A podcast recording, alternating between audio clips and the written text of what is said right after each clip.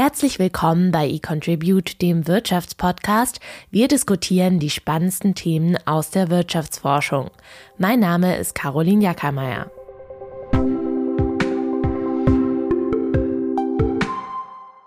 Russland droht der schwerste Konjunktureinbruch seit dem Zerfall der Sowjetunion 1994. Die US-Bank JP Morgan prognostiziert, dass die russische Wirtschaft bereits im zweiten Quartal 2022 um 20 Prozent schrumpfen könnte.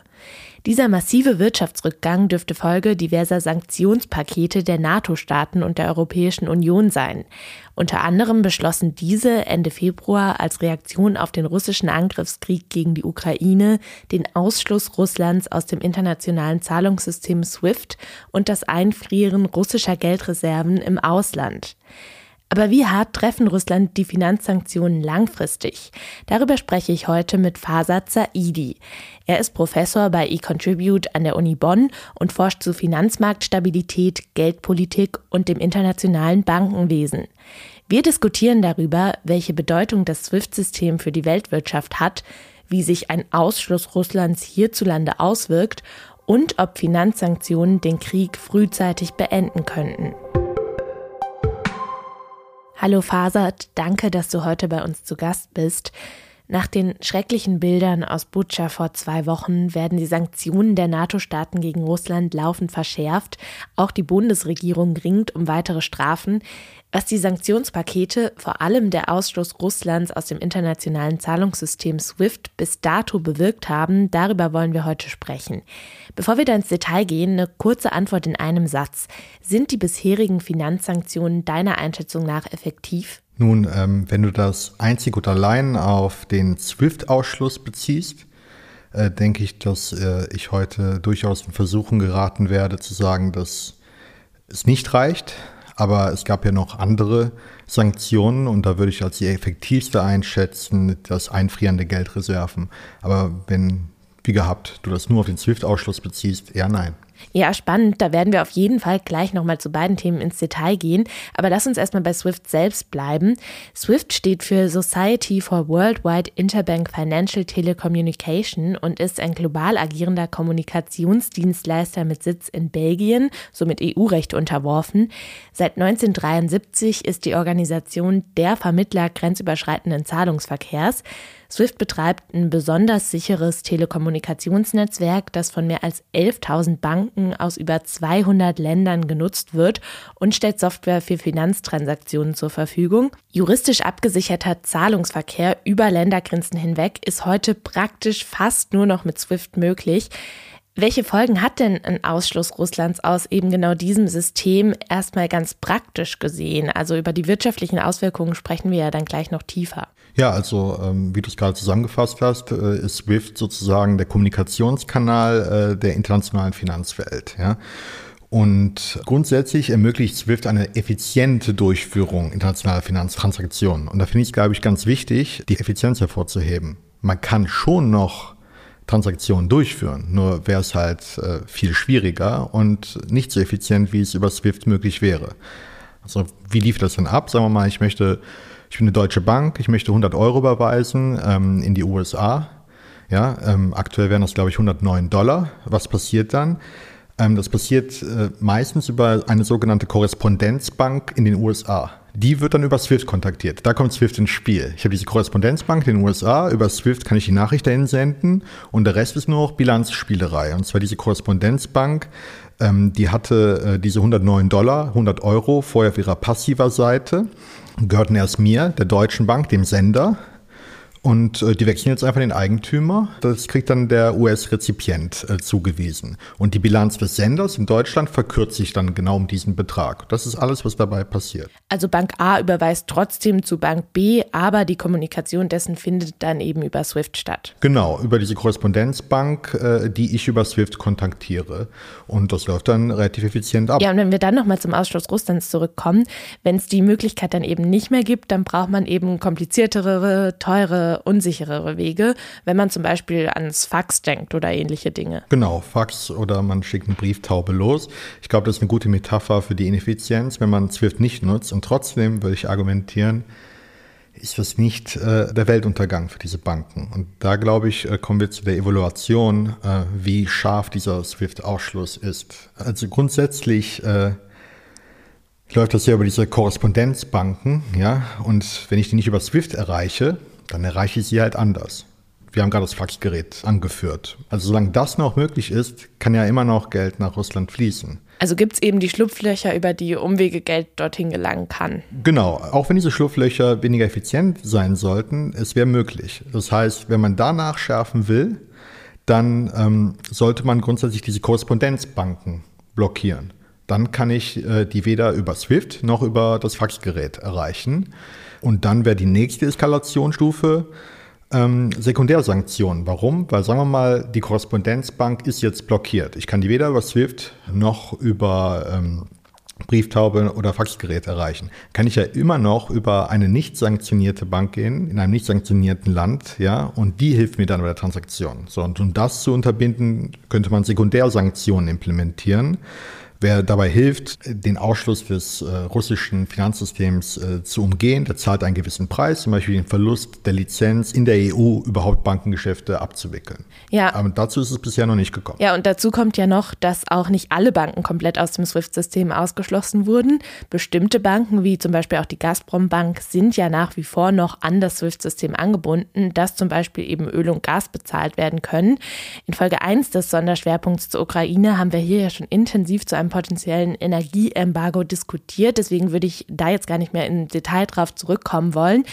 Aber trotzdem müsste man ja sagen, wenn man nachschärfen wollen würde und auch komplett alle Banken aus SWIFT ausschließen würde, dann müsste man das ja auch fast mit einem Energieembargo verknüpfen. Ja, ich finde das eine sehr korrekte Hypothese und äh, würde das folgendermaßen untermauern. Also erst einmal müssen wir uns vor Augen führen, ähm, wie viele Banken gemessen an den Vermögenswerten im russischen Finanzsystem betroffen sind von diesem SWIFT-Ausschluss. Da Gazprom Bank und Sperrbank schon mehr als die Hälfte ausmachen, äh, sollte es eigentlich ähm, die Hörerin oder den Hörer nicht äh, verwundern, dass wir de facto bisher nur 25 Prozent äh, des russischen Bankensystems ausgeschlossen haben von SWIFT. 75 Prozent sind davon nicht betroffen. Das liegt primär daran, dass die Gazprom Bank und die Sperrbank über die wir halt unseren Bezug äh, von Öl und Gas finanziell abwickeln, äh, nicht äh, ausgeschlossen worden sind. Wenn wir sie ausschließen würden, käme das de facto einem Energieembargo gleich, weil wir dann eben äh, keine finanziellen Gegenleistungen mehr erbringen könnten. Ähm, also das ist schon eine Route, die wieder zurück zum Energieembargo führt und dann auch ähm, die Sekundärsektion, von der ich eben gesprochen habe. Ja, also wenn wir nachschärfen wollen würden, zum Beispiel indem wir nicht nur Korrespondenzbanken blockieren, sondern auch Sekundärsanktionen einführen, um das zu wiederholen, um eben andere Banken davon abzuhalten, irgendwie als Intermediär aufzutreten, der jetzt irgendwie aushilft, ähm, dann geht das auch, bräuchte man dafür auch vorher ein Energieembargo, weil sonst würde ja Deutschland die ganze Zeit sanktioniert werden dafür, dass es halt ähm, äh, Russland Geld überweist für Öl und Gas. Das sieht man auch so klar zu trennen, sind halt einzelne Sanktionen nicht, sondern es hängt alles zusammen, ist alles verknüpft. Die russische Regierung ließ ja generell ausrichten, dass solche Sanktionen Putin nicht stoppen werden. Allerdings wurden vergangene Woche auch Prognosen öffentlich, die jetzt schon von bis zu 15 Prozent Konjunktureinbruch in Russland sprechen. Kann man denn abschätzen, inwiefern der bisherige SWIFT-Ausschluss in der jetzigen Form Russland akut ökonomisch und finanziell schadet oder wird sich das dann erst in der längeren Frist zeigen? Das ist eine enorm große Frage. Also erstmal wenn wir uns, wie ich eingangs erwähnt habe, wenn wir uns nur auf den SWIFT-Ausschluss beziehen, 25 Prozent äh, der Vermögenswerte im russischen äh, Bankensystem quasi ausgeschlossen sind, dann ist das in meinen Augen nicht die finanzielle Atombombe, von der der französische Finanzminister äh, Bruno Le Maire gesprochen hat, sondern vielmehr ein Atom-Silvesterkracher. Erstmal möchte ich äh, klarstellen, dass ich nicht glaube, dass die Sanktionen ineffektiv waren. Ich sage nur, dass der SWIFT-Ausschluss allein wenig gebracht hat. Was war denn effektiver? Definitiv das Einfrieren der Geldreserven. Und auch da kann man nachschärfen. Und ich finde, da haben, hat sich äh, in letzter Zeit, in den letzten Tagen, haben sich dann ein paar Entwicklungen abgezeichnet, die vielleicht wegweisend sein könnten, in welche Richtung es geht. Also bisher wurden ja die Geldreserven eingefroren. Ja, das muss man sich so vorstellen. Alles, was Russland in Fremdwährung hält quasi, darauf haben sie jetzt keinen Zugriff mehr, weil wenn es Dollarnoten sind, dann obliegen die der Federal Reserve in den USA und darauf können die jetzt nicht zugreifen. Mit einer Ausnahme, und das ist letzte Woche abgeändert worden, ähm, zum Zweck der Schuldenbegleichung. Effektivität von Sanktionen bezieht sich auch auf die Möglichkeit, sie zu antizipieren. Und ich finde gerade bei diesen, beim Einfrieren der Geldreserven kann man das sehr schön sehen, äh, wenn man versucht, die Bilanz der russischen Zentralbank nachzubauen. In den letzten Jahren sieht man, dass seit der Annexion der Krim der Anteil von Gold und Währung in China äh, von gut 15 Prozent auf fast 40 Prozent angestiegen ist. Da scheint man sich also vorbereitet zu haben in der Erwartung, dass in der Tat irgendwann die Geldreserven eingefroren werden, zum Beispiel in Dollar oder, oder Euro. Ähm, das hat also, wenn das nicht geschehen wäre, ja, ähm, dann wäre dieser Schritt noch effektiver gewesen. Aber der wurde ja scheinbar antizipiert. Nun kann man da auch nachschärfen, äh, wie ich äh, eben erwähnt habe, konnte man eigentlich diese Geldreserven durchaus noch nutzen zur Schuldenbegleichung. Und das haben jetzt die Amerikaner für sich abgeschafft. Die haben gesagt, nee, das geht jetzt auch nicht mehr. Das ist eigentlich ganz interessant. Es ist nicht unbedingt ähm, die Tatsache, dass jetzt Russland dazu gezwungen wird, äh, in Zahlungsverzug zu kommen. Weil ganz ehrlich, das haben die Finanzmärkte schon eingepreist. Es ist eher ein Wink mit dem Zaunpfahl, aus dem auch wir in Deutschland etwas lernen können über die Budgetrestriktion der russischen Regierung. Und zwar ähm, ist es ja nun folgendes der Fall. Wenn wir uns jetzt auf die US-Währung äh, konzentrieren, können, kann die russische Regierung jetzt nicht ähm, äh, Reserven in Dollars nutzen, um äh, Schulden zu begleichen. Okay, das heißt, sie müssen dann entweder ihren aktuellen Stand an US-Währung, der irgendwo in Russland liegt, meinetwegen in Banknoten nutzen, oder aber die Dollars, und dann können wir jetzt auch mal gerne den Euro einführen, der noch dahin fließt. Und wir wissen schweren Herzens, dass das der Fall ist. Ja, also was die Amerikaner gemacht haben, ist, die russische Regierung dazu zu zwingen, die Dollars, äh, die jetzt noch nach Russland fließen, zu nutzen, um ihre Schulden zu tilgen. Und wenn sie es nicht machen, gut, dann kommen sie halt in diesen Zahlungsverzug. Das heißt aber eben Zahlungsverzug und wenn Schulden nicht mehr beglichen werden können, ist schon eingepreist in den Finanzmärkten. Das heißt jetzt auch Länder wie zum Beispiel die USA, die dann sagen, okay, das wird jetzt bei uns nicht mehr möglich sein in Dollar, tragen davon keinen direkten größeren finanziellen Schaden auf ihrer Seite mit. Eher nicht. Und es liegt auch daran, dass äh, die internationale äh, Gläubigerschaft äh, gegenüber Russland sich absolut im Grenzen hält. Aber wie ich äh, eben erwähnte, ich äh, habe selber daraus sehr viel gelernt über die russische Budgetrestriktion. Und zwar ähm, ist es doch so, dass Putin aktuell folgende Budgetrestriktion hat. Er hat sozusagen ein Trilemma vor sich. Er muss einerseits seine Währung stabilisieren. Wir haben sie gezwungen, ähm, mit diesen Sanktionen einzugreifen. Also einmal die Währung stabilisieren, dann muss man aber auch die eigene Wirtschaft stabilisieren und den Krieg finanzieren. Das ist das äh, Trilemma gerade. Wie würde man das dann lösen? Okay, man hat ja schon gesehen, dass Russland reagiert hat. Man will die Währung stabilisieren, was macht die Zentralbank? Gut, dann gehen wir halt mit dem Leitzins hoch auf äh, astronomische 20 Prozent. Und wer weiß, wohin noch. Aber dann leidet ja die eigene Realwirtschaft darunter wie können wir die retten und den Krieg weiterhin finanzieren, dann wird halt weiterhin Geld gedruckt. Aber auch das hat irgendwo äh, seine Grenzen. Ja, ähm, wenn ich das Geld drucke, dann wertet das wiederum meine Währung ab. Ja, und um dann wiederum äh, die Währung zu stabilisieren, komme ich dann in diesen Kreislauf rein, dass ich wieder geldpolitisch eingreifen muss. Aber was hier sehr interessant ist, ist zu sehen, dass wir Sanktionen eingeführt haben, die eine russische Reaktion hervorgerufen haben ähm, diese Reaktionen kosten Russland etwas. Es wird dann teurer, die Währung zu stabilisieren. Äh, dann muss Russland sich bei jedem ankommenden Euro fragen, möchte ich damit die eigene Wirtschaft stabilisieren, die, hier, die jetzt darunter leidet, dass ich den Leitzins zum Beispiel angehoben habe, ähm, oder möchte ich den Krieg finanzieren?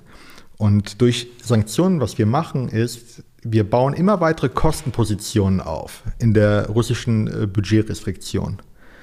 Und je mehr Kostenpunkte entstehen durch schärfere Sanktionen, desto eher ist es dann der Fall, wenn wir dann mal ähm, weniger Geld überweisen für äh, Öl und Gas, dass dieses Geld dann letzten Endes bei der Kriegsfinanzierung auch fehlt.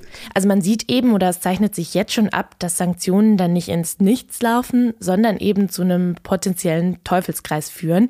Also es mag zwar den oberflächlichen Anschein haben, dass Putin das abfangen kann.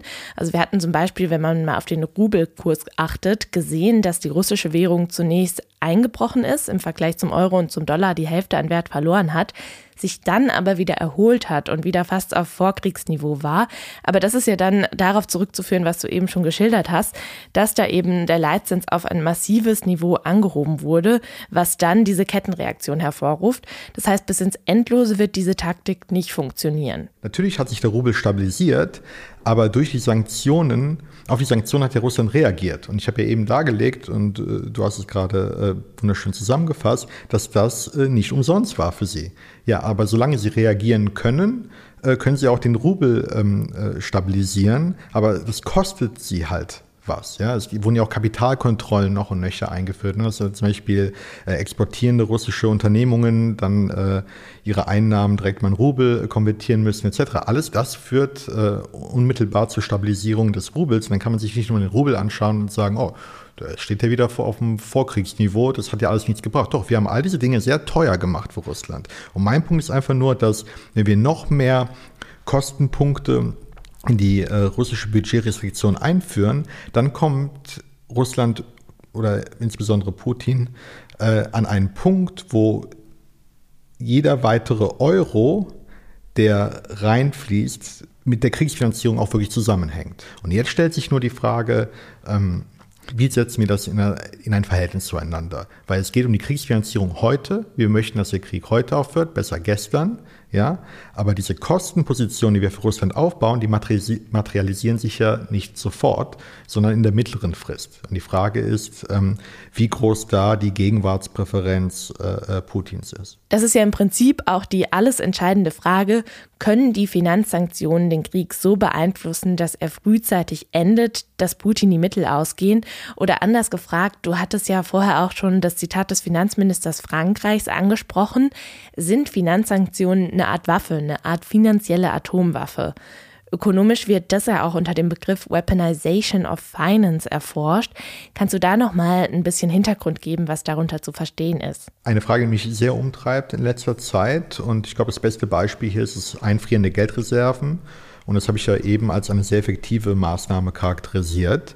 Unter der Weaponization of Finance versteht man zum Beispiel, dass äh, die äh, Errichtung eines sogenannten Safe Assets, wie dem Dollar, in dem äh, viele Parteien gerne mal äh, ähm, ihre Ersparnisse geparkt haben, weil es eben eine sichere Assetklasse ist, dass die enorme Popularität dieser sicheren Assetklasse dafür verwendet werden kann, äh, eben äh, Finanzierung einzufrieren. Und genau das ist ja jetzt passiert. Ähm, das hat einen enormen Feedback-Effekt, würde man sagen, weil jetzt auch der Rest der Welt feststellt, oh, dieses ehemals Safe Asset, der Dollar, der kann ja genutzt werden, um eingefroren zu werden. Und das ist auch eine Waffe, die die USA haben. Das können sich jetzt auch irgendwie ähm, interessante Marktdynamiken entwickeln, wonach der Dollar vielleicht als Safe Asset jetzt weniger populär wird, eben weil man jetzt äh, gelernt hat, dass er auch als Waffe genutzt werden kann. Da wir ja jetzt auch schon viel über andere Länder, viel über die USA gesprochen haben und wie sich der Krieg mit Fokus auf die Finanzsanktionen dort auswirkt,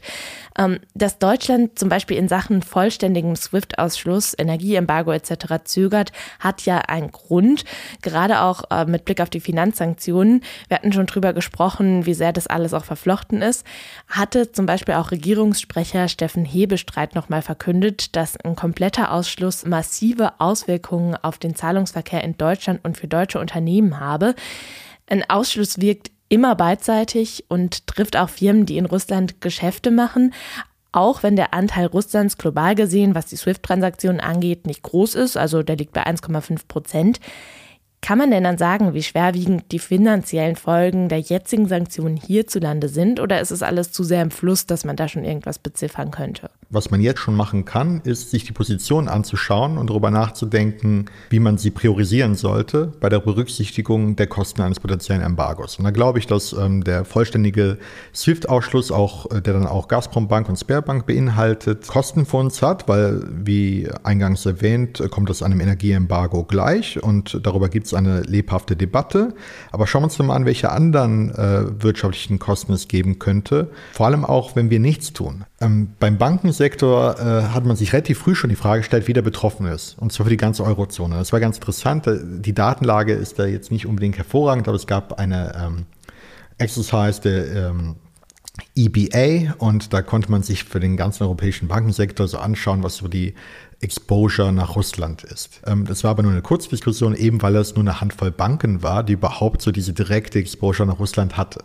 Aber es gibt ja auch die indirekte Exposure. Müssen wir auch schauen, wie es den deutschen Unternehmungen geht, die zum Beispiel international operieren und von äh, Einnahmen aus Russland leben. Und das ist ja schwieriger zu quantifizieren. Was man da machen muss, ist, man muss sich die Portfolios anschauen der Banken, zum Beispiel ein Kreditportfolio welche Unternehmen sind da drin und wie sind diese Unternehmen nun äh, betroffen vom äh, Wegfall russischer Einnahmen zum Beispiel. Ne? Und dadurch können dann schon durchaus deutsche Banken betroffen sein. Aber auch da würde ich dann ex ante zu denken geben, gerade die großen systemisch relevanten Banken sind nun auch in ihrem Kreditportfolio industriell diversifiziert. Und wir wissen, dass nicht alle Industrien gleichermaßen betroffen sind. Und wenn Banken diversifiziert ist, dann äh, deutet das durchaus darauf hin, ähm, dass auch über diese indirekte Exposure vielleicht die Verluste sich äh, in Grenzen halten. Was übrig bleibt, und das würde ich beziffern als die Kosten des Nichtstuns, ist etwas, was sich an den Kapitalmärkten, an den Beliefs ändert, was Leute glauben, InvestorInnen glauben, dass die von null verschiedene Wahrscheinlichkeit, dass Kriege toleriert werden. Das muss ich mit dieser Klarheit äh, sagen. Ich, ich äh, dieser Gedanke fällt mir sehr, sehr schwer zu äußern, aber ähm, wenn das Nichtstun bedeutet, dass Krieg und auch zukünftige Kriegshandlungen unter Umständen ja gar toleriert werden und eine längere Dauer haben, als wir es jemals für möglich gehalten haben. Wir haben jetzt schon irgendwie äh, das Fenster eingebrochen, eingeworfen, dass überhaupt Krieg gehen kann. Und jetzt werden äh, gibt es wirtschaftspolitische äh, Positionen, die andeuten, dass solche Kriegshandlungen dann auch noch über einen längeren Zeitraum weiterlaufen können. Was das macht mit den Investorinnen ist, dass, es, dass sie fortan eine Kriegsprämie assoziieren mit allen riskanten Assetklassen. Und dann reden wir über Risikoprämien an den Kapitalmärkten, die in einer systemischen Art und Weise ähm, durch die Decke schnellen werden. Ja? Äh, die werden durch die Decke gehen, in die Höhe schnellen. Und das ist ein permanentes Risik Kriegsrisiko, das da äh, eingepreist wird.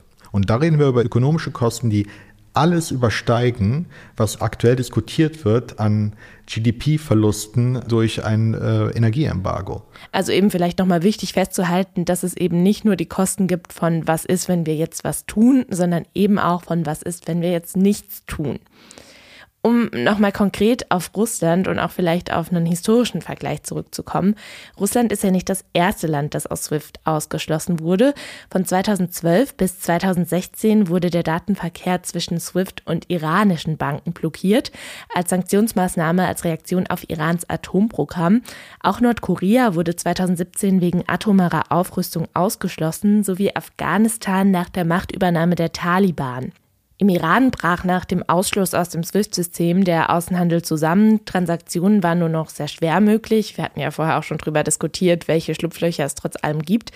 Die Ölausfuhren sanken drastisch und internationale Firmen zogen sich zurück. Die Lage besserte sich 2016 nach dem Atomabkommen. Allerdings wurden die Sanktionen nach dessen Aufkündigung unter dem Trump-Regime in den USA wieder verschärft und die wirtschaftliche Lage ist weiterhin volatil. Wie massiv wirkte sich der SWIFT-Ausschluss denn dort aus? Kannst du dazu was sagen? Beziehungsweise vielleicht auch gerade im Hinblick auf Russland. Also erwartet Russland ein ähnliches Szenario? Ähm, ich glaube, es ist ein ganz interessanter historischer Vergleich, der mit dem Iran, weil der Iran ja auch als Ölexporteur auftritt. Aber die Sanktionen gegen den Iran waren im Grunde viel härter. Ähm, eben weil sie auch Sekundärsanktionen involvierten, die wir eben diskutiert haben.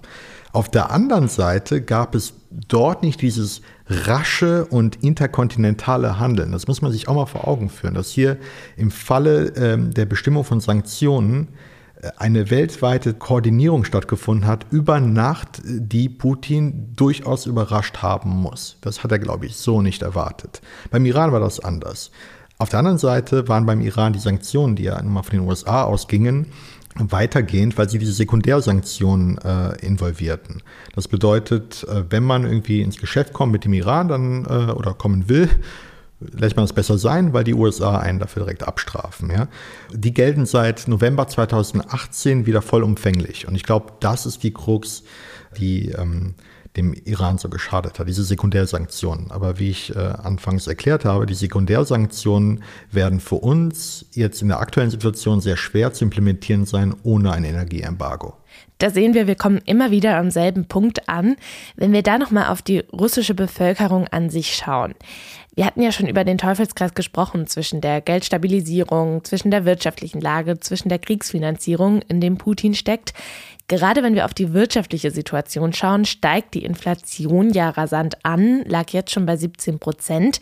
Die Sanktionen können ja neben dem wirtschaftlichen Druck auch einen gesellschaftlichen Druck auf Putin aufbauen, wenn sich das russische Volk gegen die Regierung stellt, zumal das natürlich nicht einfach ist. Würdest du sagen, dass die Finanzsanktionen dieses Potenzial haben, also dass da auch ein gesellschaftlicher Druck durch Finanzsanktionen möglich ist? Um diese Frage zu beantworten, äh, glaube ich, wäre es unfassbar nützlich, wenn man äh, eine Politologin oder einen Politologen hinzuzieht. Ähm, ich glaube, ähm, das ist eine Frage, die alle umtreibt. Ne? Wie, wie hört dieser Krieg auf? Naja, über Putin. Und wie erreichen wir das? Bei einer Palastrevolte oder vom Volk ausgehend? Und dann sehen wir, dass Leute äh, von der äh, Polizei abgeführt werden mit äh, leeren Schildern, ja? Schildern, auf denen nichts steht. Ne? Aber wenn wir davon ausgehen, dass das Volk irgendwie doch eine Rolle spielen könnte, und ich möchte mir hier nicht anmaßen, wie wahrscheinlich das ist, aber wie denkt das Volk über diese Sanktionen? Ich glaube, wir können uns gar keine Vorstellung darüber machen, weil alles gefiltert wird durch die Propaganda. Also wir können uns äh, die Handlungen des russischen Volkes äh, anschauen als Reaktion auf die Sanktionen. Und da haben wir gesehen, ganz am Anfang standen sie Schlange an den ATMs und wollten ihr Geld abheben. Das ist ein klassischer Bankrun.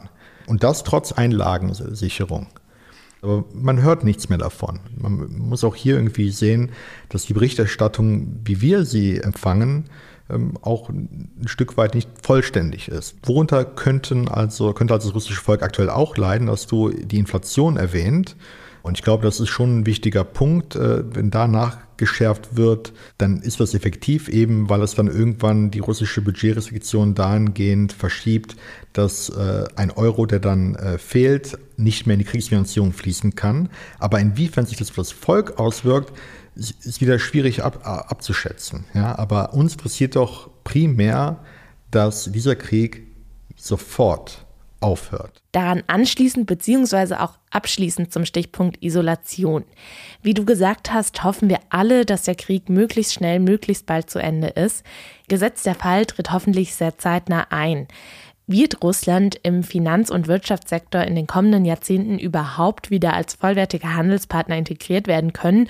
Oder wird Russland ein von der Außenwelt isoliertes Land wie etwa zum Beispiel Nordkorea werden? Ich glaube, letzteres ist gegeben.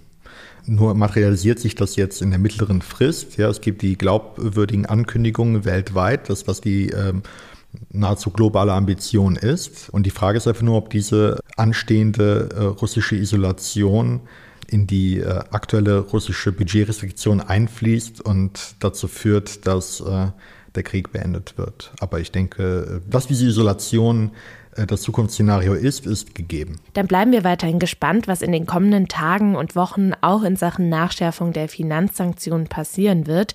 Ich danke dir auf jeden Fall an dieser Stelle für deine Einschätzung und unser Gespräch. Danke dir.